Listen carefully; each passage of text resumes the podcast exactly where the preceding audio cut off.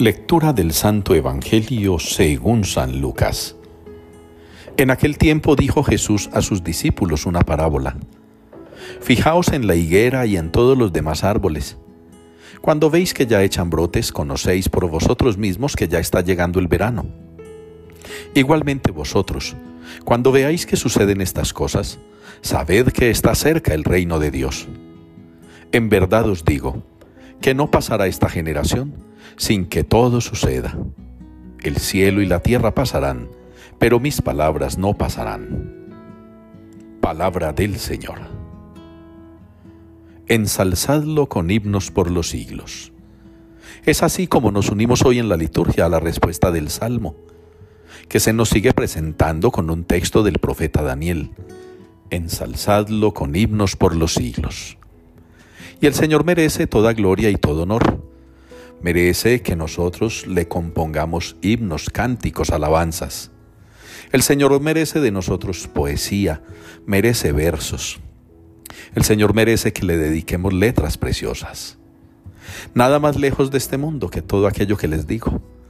En un mundo en el que pululan las letras vulgares y soeces, donde el artista más escuchado del mundo es un reggaetonero que con sus letras burdas, que con sus temas vulgares, incita a la juventud solamente a pensar en el sexo, en el placer, en el dinero, en la ostentación. Pero eso es lo que el mundo escucha y eso es lo que la gente está consumiendo, toda esa basura. Nosotros, los hijos de Dios, deberíamos también irnos apartando de todo ello. ¿Dónde podremos encontrar católicos que compongan himnos a Dios cuando están solamente llenando sus oídos con toda esta basura. Y no solo la de la música, también la de las redes sociales y la televisión.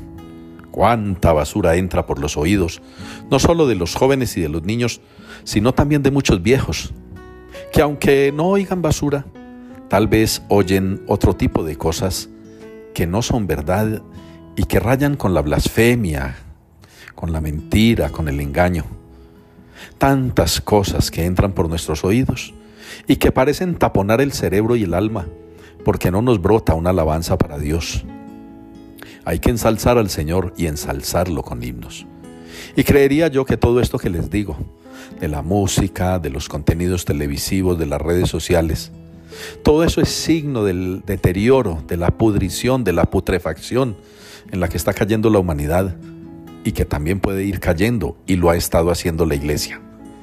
Una iglesia que se dedica a divertir a la gente, a pasar bueno con todos, a disfrutar de una vida que se va alejando cada vez más de los himnos y cánticos porque nos gustan es más los aplausos, los gritos y los famosos y famosas de redes sociales, esos influencers de la fe, que no han predicado debidamente porque han caricaturizado todo a Jesús, a María, a los santos, a la Eucaristía, a Dios mismo.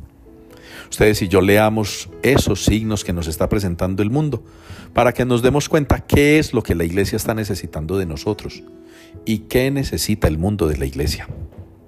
El Señor en el Evangelio, hablándole a los discípulos, le recalca sobre la capacidad que tienen para leer los signos de la naturaleza.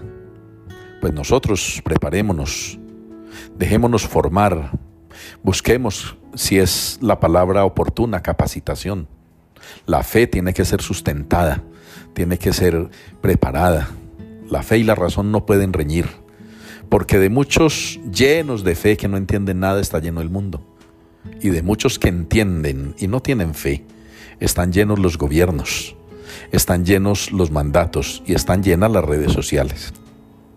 Seamos ustedes y yo artífices de los himnos para Dios, y busquemos que nuestros niños, adolescentes y jóvenes, por lo menos los de nuestro alrededor, procuren llenar un poco sus mentes y sus almas de cosas que edifiquen y no de toda esta basura que no les permite siquiera leer los signos de su propia vida.